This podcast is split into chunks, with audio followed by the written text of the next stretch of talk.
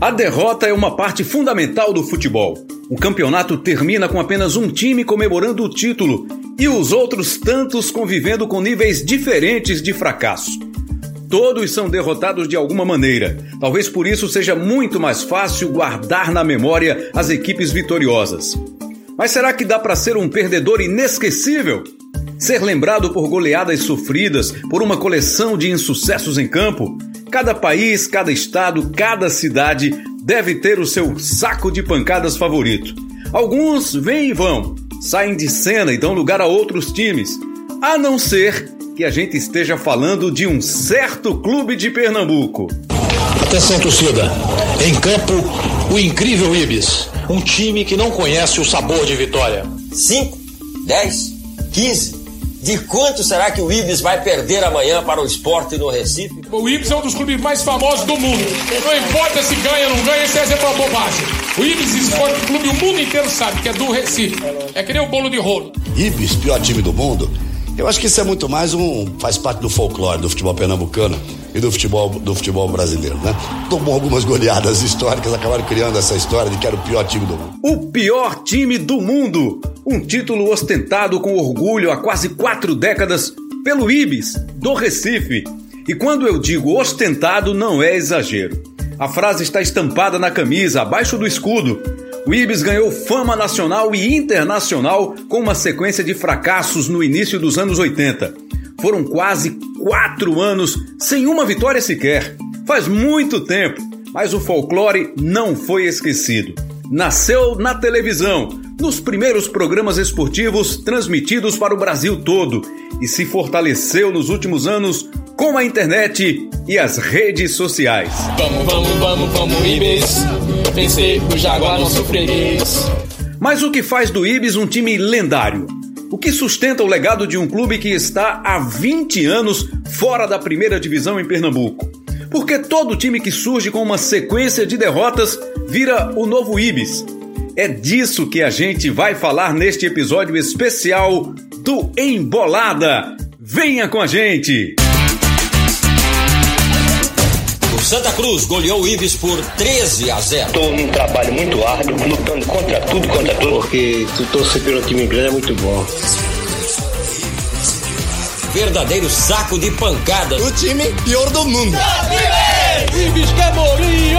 Eu vou mirar quem? O Ibis? Você acha que o Ibis tem tudo pra estourar esse ano? Não, a história mesmo não tem condição. Torcida que só quer perder, perder, perder e perder. Isso, porque se o Ibis ganhar não tem graça. Eita, show!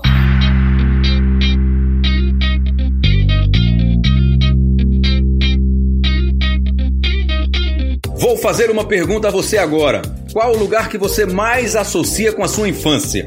Um parque, uma praia, o pátio da escola, a casa de um parente? Essas são respostas naturais. Mas tem quem tenha tido uma vivência um pouco diferente e que tenha como lugar marcante a sede de um clube. A gente viveu dentro do clube, viveu dentro do Ibis. A nossa infância foi dentro do Ibis. Passando para treino gente ia. Quando tá de fora da escola, a gente ia pro treino também meu pai. Esta voz é de Ozir Ramos Júnior, um dos integrantes da terceira geração de uma família intimamente ligada ao Ibis Esporte Clube. O avô dele, Onildo, foi um dos fundadores. O pai, que também se chamava Ozir, foi um dos presidentes mais conhecidos. O próprio Ozir Júnior foi presidente incontáveis vezes. Os irmãos, filhos e sobrinhos também já tiveram passagens por alguma função do clube. Antes de virar um time da família Ramos, o Ibis nasceu numa fábrica, a tecelagem de seda e algodão de Pernambuco. A fundação foi no dia 15 de novembro de 1938. O nome veio do mascote da fábrica. Ibis é uma ave de pernas finas e compridas, pescoço longo e bico curvado para baixo. Está no escudo do clube até hoje. A equipe surgiu como uma forma de proporcionar lazer aos funcionários da tecelagem. Mas pouco tempo depois, o clube se filiou à Federação Pernambucana e em 1947, com apenas nove anos de fundação, disputava o campeonato estadual pela primeira vez. No início dos anos 60, a tecelagem decidiu tirar o apoio financeiro que dava ao Ibis. O time chegou bem perto de acabar, mas Onildo Ramos resolveu assumir o comando e colocou a família dentro do clube para nunca mais sair. Primeiro ele foi presidente, Depois o filho Ozir, que contou um pouco dessa história ao Esporte Espetacular em 1981.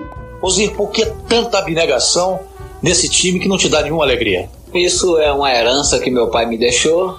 Eu fui criado praticamente nasci dentro do Ibis e hoje permaneço ainda dentro do Ibis e só sairei quando morrer. Ozir, uma herança dura de carregar, né? Não resta dúvida, uma herança dura, mas já diz o velho ditado, mais vale um gosto do que seja, entende? Ozir passou essa mistura de paixão e resignação para os filhos, a ponto de eles não torcerem para outro clube, como nos contou Ozir Júnior. Nessa época eu tinha uma simpatia muito grande pelo Náutico, nessa época. Mas depois foi acabando essa simpatia pelo Náutico devido ao, ao time do meu pai, né? Tem uma lembrança muito forte. Em 1971, quando a gente ganhou para o esporte no Arruda, eu era muito garoto, tinha 13, 14 anos de idade. Ficava que o Ibis ganhasse para Náutico Esporte da Cruz. Esse jogo, na verdade, foi em 1970. Mas uma vitória do Ibis sobre um dos grandes do Recife, de fato, era coisa rara. A estreia do clube como profissional em 47 foi numa derrota de 9 a 2 para o Náutico. E nos anos seguintes, as goleadas apareciam aqui e ali na rotina do clube. Mas no final dos anos 70, algo de extraordinário começou a acontecer aos poucos. Em 76, o Ibis terminou o campeonato pernambucano sem nenhuma vitória sequer. Como isso já tinha acontecido outras vezes, acabou passando batido. Aí o Ibis não participou em 77. Em 78 veio outra temporada sem vitórias. Chamou a atenção, mas também não era novidade. O clube já tinha passado dois campeonatos seguidos sem vencer no final dos anos 60. Aí veio 79 e o Ibis não apenas terminou mais um estadual sem vencer, como chegou a uma marca inédita na própria história. Uma campanha com 100% de derrotas.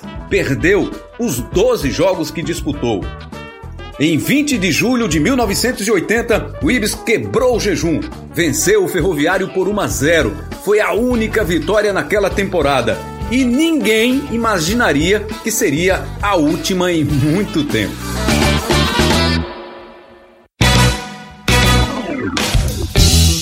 No Campeonato Pernambucano de 1981, a tabela não ajudou muito o Ibis. Enfrentou os três grandes do Recife nas quatro primeiras rodadas: 7 a 0 para o Santa Cruz, 8 a 0 para o Esporte e uma derrota mais apertada para o Náutico, 4 a 0.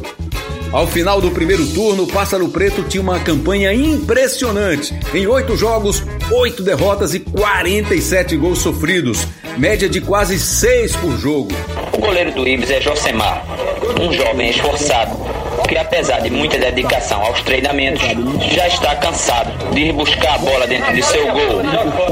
Josemar, você acha seus companheiros de defesa é, inexperientes ainda? Não, não é tanto assim inexperiente. Talvez seja o funcionamento físico, outros problemas particulares de cada um. Mas se houvesse mais uma, uma lapidação entre uh, os jogadores e o preparador físico, talvez o time melhorasse e evitasse tomar tantos gols assim no campeonato. O técnico do Ibis é José Olívio. Ele se considera um estrategista, mas ainda não conseguiu encontrar a fórmula certa para fazer o Ibis vencer. Por que está difícil fazer o Ibis vencer nesse campeonato? É o seguinte, eu entrei já no fim do primeiro turno e prometi não somente à imprensa, mas ao, aos desportistas em geral, de que o Ibis não tomaria mais goleada de 7, de 6. Graças a Deus eu estou num trabalho muito árduo, lutando contra tudo e contra todos, não somente eu, como a própria diretoria. No segundo turno, a situação não mudou muito. As goleadas continuaram e com diferenças ainda maiores. O Ibis era presença fácil nos gols do Fantástico todo domingo à noite. No Recife, a bandinha do Santa só parou de tocar para gritar gol. Ontem à noite, um fato histórico. Santa Cruz goleou o Ibis por 13. Eu disse 13 a 0. O primeiro foi de Betinho. O segundo de Volney. O nono de Betinho. Olha outro aí de Betinho, o décimo primeiro. Finalmente, o décimo terceiro e último, gol de Neinha. E neste mesmo ano, 81, o Ibis foi parar no esporte espetacular. Por mais alegria que possa dar, todo gol sempre acaba trazendo tristeza também para muita gente. Para quem o sofre, é claro. Como é o caso dos jogadores do Ibis, que formam um time que é um verdadeiro saco de pancadas no futebol pernambucano. E além dos jogadores do Ibis, o Brasil conheceu um lendário personagem do Pássaro Preto, seu Chico do Táxi. Francisco Imperiano, 57 anos. O primeiro e único torcedor do Ibis. Seu Francisco, carregar esse peso de torcer pelo Ibis é muito difícil? É, precisa ter muita personalidade e coragem. Porque tu torcer pelo time grande é muito bom. E torcer pelo time pequeno é preciso ter personalidade e coragem, como já disse. O Ibis já lhe deu alegria? Já. Todos que disputam o campeonato pernambucano de futebol já me apoiam do Ibis. Mas isso há muito tempo atrás. Não, de vez em quando o Ibis belisca. Demorou para o Ibis voltar a beliscar. O clube terminou o campeonato de 1981 com mais uma campanha com 100% de derrotas. Sofreu 82 gols. No ano seguinte, 1982, conseguiu um empate, mas perdeu nove partidas. Em 1983, melhorou um pouquinho. Empatou 5 e perdeu 13. E os placares foram quase sempre naquele padrão Ibis. No final ferroviário 5 Ibis 1. Esse 9 a 0 do Santa Cruz no Ibis foi fácil demais. Final, América 6, Ibis 0. A coleção de goleadas foi aumentando, aumentando, até que surgiu um apelido que marcaria para sempre a história do clube. Na revista Placar do dia 29 de julho de 83, uma reportagem do jornalista Lenivaldo Aragão sobre o Ibis tinha o título Este é o pior time do Brasil. Mas logo logo o apelido evoluiu para o pior time do mundo. Frase que está até na camisa do Ibis hoje em dia. Não havia mais volta. A fama estava consolidada e marcou muita gente que amava futebol e depois se consagrou no jornalismo esportivo, como é o caso do narrador Luiz Roberto da TV Globo.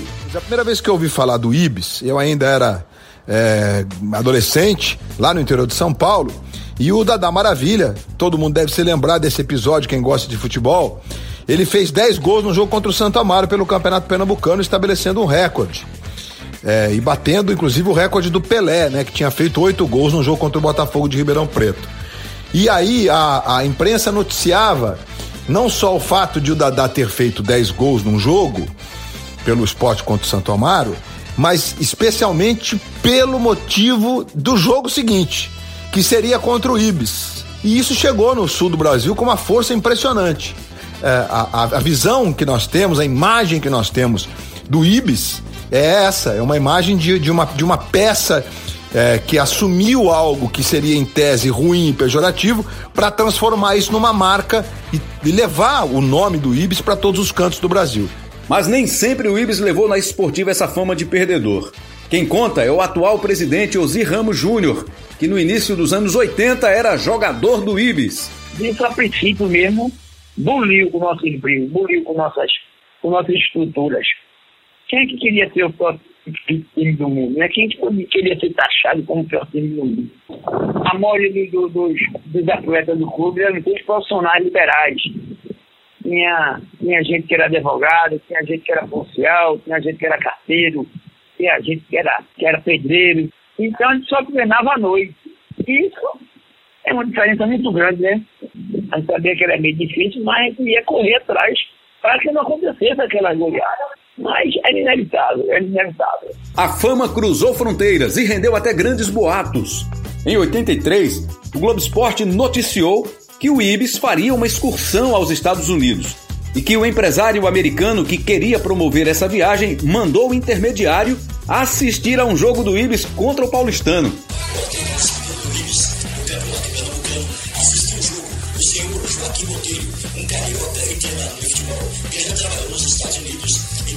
Autorizado pela Federação de Los Angeles para levar um time brasileiro, nesse caso para fazer três jogos naquela cidade norte-americana. Essa reportagem foi de Paulo Moraes, que trabalhou no esporte da Globo em Pernambuco por 33 anos. Ele fez várias matérias sobre o Ibis nos tempos de repórter e aponta essa história como uma das mais marcantes. Uma fantasiosa excursão aos Estados Unidos, foi dos anos 80, veio ao Recife o seu Botelho, que nos enganou. Botelho e Ozzy deram entrevistas na qual todos ficaram animados e satisfeitos com a boa nova. Ninguém desconfiou que era tudo uma invenção. Só depois é que se soube da história enganosa. O senhor vai mesmo levar o Ibis para os Estados Unidos? Não vai ser, vai ser preciso alguns reforços. Quantos reforços o senhor acha que está precisando? No mínimo cinco. Quais são as posições? Aí depois eu calma, isso aí não deu aí pra ver nada. Que jogo, esse jogo de hoje foi horrível, não se nada. Em 17 de junho de 84, o Ibis venceu o Santo Amaro por 3 a 1. Terminava ali um jejum impressionante. 55 jogos sem vitória, sendo 7 empates e 48 derrotas. Nessa jornada, o Ibis levou 177 gols. Em Pernambuco, essa sequência jamais foi igualada de novo, nem pelo próprio Ibis. No momento em que esse podcast está sendo publicado, a quebra desse tabu já completou 36 anos. Mas por que, depois de tanto tempo, a gente continua falando do Ibis? Um dos motivos pode ser um personagem que se tornou unha e carne com o clube. Mauro Shampoo é o único no Brasil, jogador do Ibis, cabeleireiro e homem. Uh! Show, show, show! Viva o Ibis! Vem embora, pessoal! Estamos aí! Ibis! Show, show, show!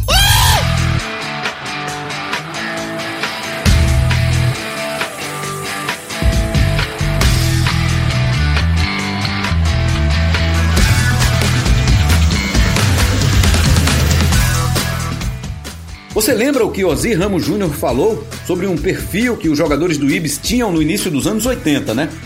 Todos tinham alguma profissão fora do futebol. Num time como este, não seria estranho um cabeleireiro jogando. Por que você resolveu ser cabeleireiro? O futebol não, não deu pra você, Mauro? Não, futebol deu, sabe? Mas faltou uma oportunidade melhor, certo? Encarei e tô aí tranquilo, tô no salão. Não, aí foi necessidade mesmo. Eu vi que cabeleireiro era legal, então encarei com mais firmeza mesmo, certo? Mauro Teixeira Torpe, quando deu essa entrevista ao repórter Paulo Moraes em 1984, já era conhecido como Mauro Shampoo. O apelido veio de um filme dos anos 70 em que o protagonista é um cabeleireiro sedutor.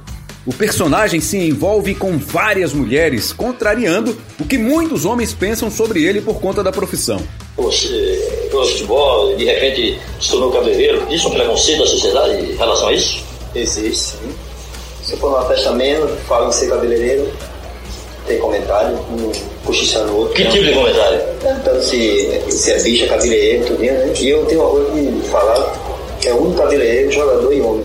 Nessa época, Mauro jogava como meia esquerda no Santo Amaro e, como muitos jogadores de times pequenos do Recife, se sustentava do trabalho que fazia fora do futebol. Eu gosto de jogar bola e gosto de cortar cabelo. Da mesma maneira que você corta cabelo, você arma o ataque do Santa Amaro.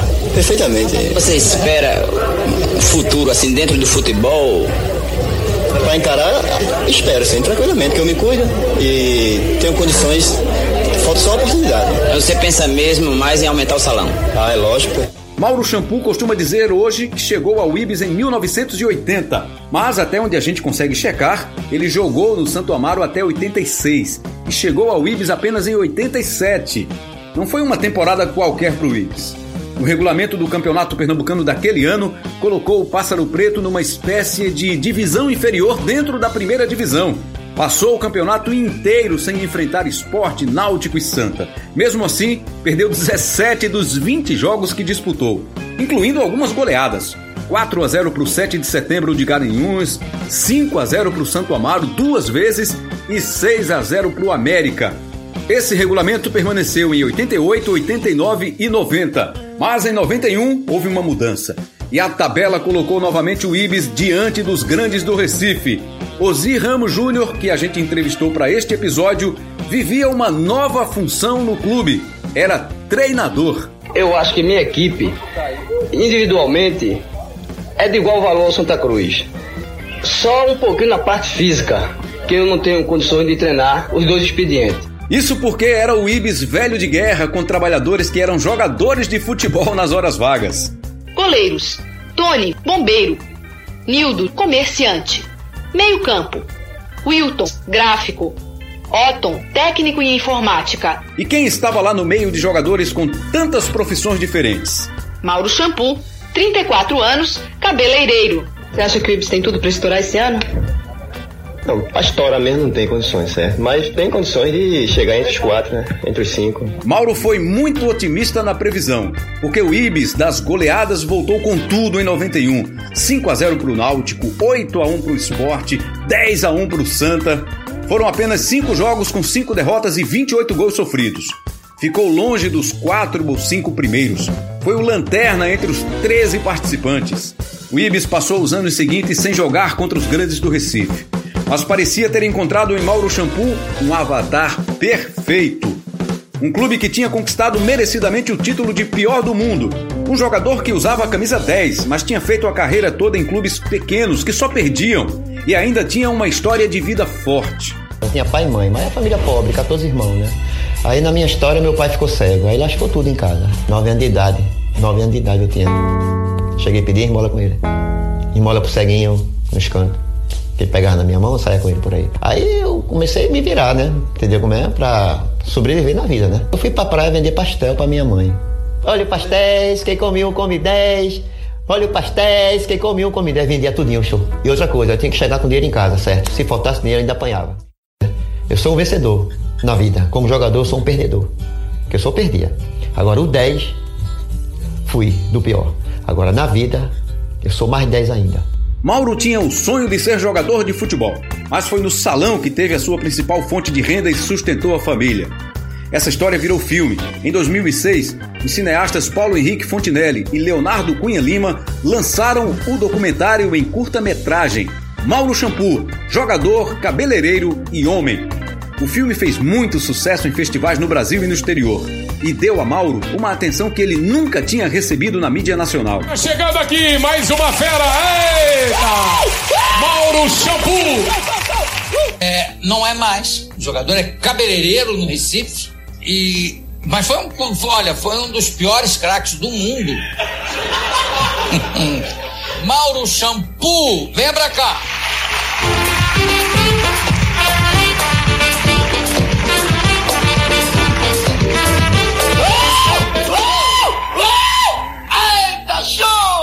Yeah.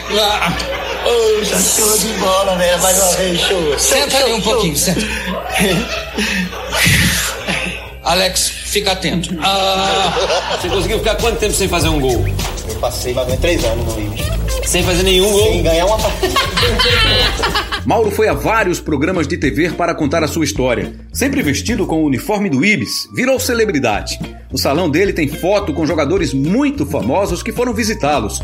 Jogadores, artistas, apresentadores, reportagens são feitas por lá o tempo inteiro, em veículos brasileiros e estrangeiros. Quem era Mauro, hein, Márcia? Show! Quem era Mauro, hein? Show! Tira onda! Show, man! A former shoeshine boy, Mauro Shampoo, is a minor celebrity in these parts. He's 54 now and has been cutting hair in his football themed salon ever since his playing career came to an end. Mauro parou de jogar, mas continuou na mídia. Carismático e folclórico, acabou ajudando a sustentar a lenda do Ibis, mesmo depois que o clube sumiu da elite do futebol pernambucano. Mas nos últimos 10 anos, essa união ganhou um novo elemento que deu ao pior time do mundo um sucesso inimaginável: as redes sociais. Vamos, vamos, vamos, vamos, Ibis. Pensei o Jaguar.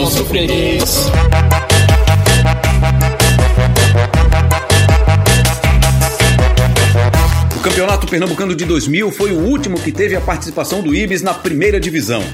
Foi mais uma temporada digna de Ibis, com o penúltimo lugar na tabela.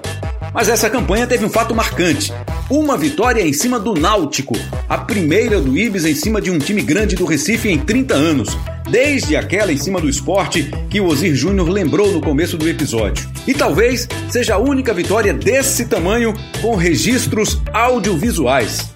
Placar final: Náutico 0, Ibis 1, Zebra nos aflitos. Esse feito trouxe de volta a lenda para uma nova geração de fãs do futebol. Reportagens em rede nacional colocaram Ibis em evidência.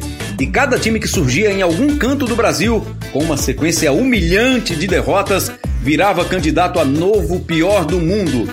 Um deles foi o Tocantins do Maranhão, que mereceu um protesto divertido numa reportagem de Fernando Rocha no Globo Esporte Isso foi em 2001. Para defender esse título, os torcedores do Ibis organizaram uma grande e emocionada manifestação. Aqui no Recife, capital pernambucana, às margens do Capibaribe, cartão postal da cidade, uma grande, imensa carreata. Daquelas de parar o trânsito para dizer bem alto que o pior do mundo é o Ibis. E já vem a carreata, os torcedores parando o trânsito. Quantos carros? Um, um, um carro.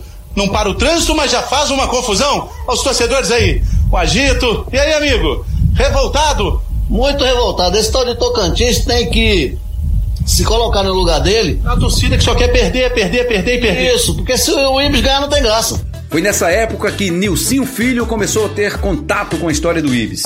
Anos depois veio o sucesso nacional de Mauro Shampoo e o interesse aumentou. Como eu morava em Boa Viagem, eu já tinha, tinha amigos em comuns que, mora, que conheciam o Shampoo, né? E eu passei, eu passei a conhecer o, bastante o Ibis por causa do shampoo. O tempo passou. Nilcinho passou no vestibular para publicidade e aí teve uma ideia. Na minha faculdade, quando eu estava na faculdade, eu já estava indo aos jogos do Ibis com alguns amigos a gente pensou em, em fazer um, um, portal de notícias do no, com o intuito de ajudar a noticiar as derrotas do, do time, né? E acabou surgindo esse, esse trabalho que eu faço nas redes sociais. Em 2011 foi criado o Ibis Mania, que era uma mistura de projeto de conteúdo digital com assessoria de imprensa e mini torcida organizada. A princípio, o Nilcinho tinha alguns amigos com quem dividia o trabalho e as postagens. Iam aos jogos, publicavam informações que não tinham espaço na grande mídia, tentavam atrair novos torcedores. Mas aí começaram a surgir outras ideias que se tornavam pautas de grande apelo, como por exemplo a do pior clássico do mundo entre Ibis e Jaguar de Jaboatão dos Guararapes. Vamos, vamos, vamos, vamos, Ibis. Vencer o Jaguar nosso freguês. A participação na Corrida dos Bonecos Gigantes, tradicional evento pré-carnavalesco em Olinda. No ano passado, o Ibis liderava a prova, mas se desequilibrou quando foi olhar para trás e não venceu e a criação de torcidas temáticas para seleções que vieram ao Recife como azarões em competições internacionais. Na Copa das Confederações de 2013 surgiu a Taitibis e na Copa do Mundo de 2014 a Japibis. Japibis! Japibis! O time pior do mundo. Ibis, pior do mundo. Japan, Ibis, Japibis. Japibis! A essa altura, Nilcinho disse que já estava sozinho com o trabalho de atualizar os perfis do Ibis Mania. E o tipo de postagem já vinha mudando. Em vez de apenas as notícias do Ibis, havia muitas provocações a outros clubes e jogadores, sempre com bom humor e mantendo respeito. Não fosse derrotas, ninguém conhecia, conheceria o Ibis, né? O Ibis ia ser um time comum. E eu trabalho marketing dessa forma, né? Dessa, dessa, desse lado do bom humor, de reviver o Ibis raiz, né? De, de noticiar, de ser o inverso do, do normal. Se não fugisse, se eu fosse trabalhar do lado comum, o não ia ser notado. Até que em janeiro de 2016 aconteceu um fato que deu um novo alcance ao trabalho do Ibis Mania. O técnico português José Mourinho, multicampeão no futebol europeu, tinha acabado de ser demitido do Chelsea da Inglaterra. Resolveu passar um período de férias em Muro Alto, no litoral pernambucano. O Ibis Mania não poderia perder essa chance. O Ibis quer Mourinho! O Ibis quer Mourinho! Os, os jogadores de futebol, técnico, todo mundo ganha um bicho. Daqui a gente tem gato e tem cachorro. Ele vai escolher. Agora, se o time jogar bem, for campeão, o que acontece? Ele vai balançar do cargo e não vai dar pra sustentar, não. Aí, meu amigo. Aí. Pressão, né? Pressão, a torcida vai ficar invocada. Nilcinho e Mauro Shampoo sequer viram Mourinho pessoalmente. Nem chegaram a entregar o falso contrato a ele. Mas a brincadeira repercutiu muito. Saiu nos jornais do, do mundo, no The Sun, no de Corrida Esporte da Itália, na, em, no, em Portugal, na Espanha, no, na marca, é, no que você imaginar. Eu acho assim, nesse sentido da notícia se espalhar, de, de, eu fazer com que a imagem do time seja é, viralizada assim no mundo, eu acho que nesse sentido de, de, de não de, assim, de curtidas e retweets ou, ou compartilhamentos, mas de fazer a notícia rodar, eu acho que essa foi é essencial. De lá para cá, a relevância do trabalho do Ibis Mania só cresceu. Em novembro de 2020, o Ibope publicou a edição mais recente do ranking digital de clubes brasileiros para medir a quantidade de seguidores nas principais redes sociais. O Ibis está num surpreendente 29 lugar, com 581 mil seguidores, somando Facebook, Instagram, Twitter. Uma posição acima do Náutico e bem à frente de clubes da Série A como Bragantino e Atlético Goianiense. E quando eu comecei a ir, a ir aos jogos e, e, e fazer essa, essas coisas nas redes sociais, essas, é, noticiar né, o dia a dia do Ibis nas redes sociais com os amigos, e ao mesmo tempo, né, é, fazer uma resenha com os, com os rivais, né? o Ibis, como todo mundo sabe, né, fez chacota no, no, no é, é, até hoje, né? A turma faz bastante, bastante piada, né? Que o Ibis é chacota e, e, e é valoriado, pior time do mundo. E eu pensei, ah, já que o Ibis é chacota no, no campo, eu vou fazer com que os, outros, os times sejam chacota na internet. O time que perder, o jogador que tiver ruim, eu vou lá e dar aquela cutucada com o Ibis. Vai ser o momento que o Ibis vai dar o, o revés, né? Um dos motivos para o crescimento do Ibis em 2020 é, acredite, o Cruzeiro. O clube mineiro disputa pela primeira vez a Série B do Brasileirão e tem sido alvo das provocações do Ibis Mania desde que o presidente Sérgio Santos Rodrigues mencionou gratuitamente o Ibis numa coletiva de imprensa. É crítica falar que a gente mira o Liverpool e o Manchester City? Pô, eu vou mirar quem? O Ibis? Se um dirigente de um grande clube brasileiro citou o Ibis espontaneamente, é porque a lenda continua viva. Mantê-la também é um dos objetivos do Ibis Mania. O meu intuito, quando eu passei aí aos jogos e noticiar os jogos do Ibis, é fazer com que a nova geração acompanhasse o, o Ibis e passasse a gostar da história do Ibis e até, quem sabe, torcer pelo Ibis, né? E vem dando muito certo, né?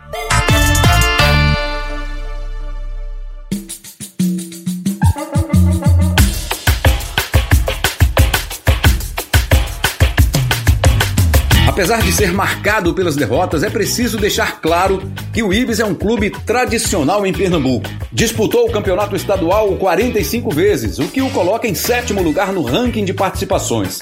Perde apenas para Santa Cruz, Náutico, Esporte, América, Central de Caruaru e Ferroviário do Recife. Em toda a sua história no Pernambucano, o Ibis disputou 678 jogos e perdeu 504. Isso significa que a cada quatro partidas, o Ibis perdeu três. Foram 1.995 gols sofridos, uma média de quase três por jogo. Mas o número que mais impressiona é o saldo de gols. 1.488 negativos. É um retrospecto superlativo. Por outro lado, é uma história que sobrevive, graças ao carisma do clube e à memória de quem acompanhou essa trajetória. Paulo Moraes, jornalista da TV Globo de 1982 a 2015. Hoje, o Ibis é conhecido no mundo todo e enaltecido nas redes sociais. Tenho guardado a carteira de sócio do Ibis que ganhei de presente. Vivo o Ibis, ainda com a fama de o pior time do mundo. Luiz Roberto, narrador da TV Globo. O Ibis tem uma pegada de mídia como poucos na história do futebol brasileiro têm ou tiveram. É um momento de reverenciarmos tudo que aconteceu na história do Ibis. Nilcinho Filho, publicitário responsável pelas redes sociais do Ibis. A internet faz com que a gente veja como um, um, um Ibis um, um, produto, né? No caso, a marca fortaleceu, né? Se não fosse isso, o Ibis ia ser um time potente. E se não tivesse esse recorde mundial nos anos 80, nenhum time ia ser lembrado como o Ibis. Ozir Ramos Júnior, atual presidente, filho e neto de ex-dirigentes do Ibis. O Ibis é muito carismático, todo mundo gosta do Ibis. Eu, eu costumo dizer que quem leva a picada do, do Pássaro Preto se apaixona.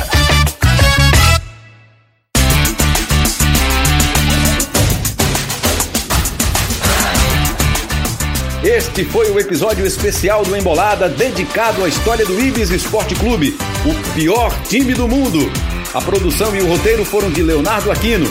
A pesquisa de reportagens foi da equipe de acervo da Globo em Pernambuco. A edição foi de Elias Romaneto. E eu sou Rembrandt Júnior.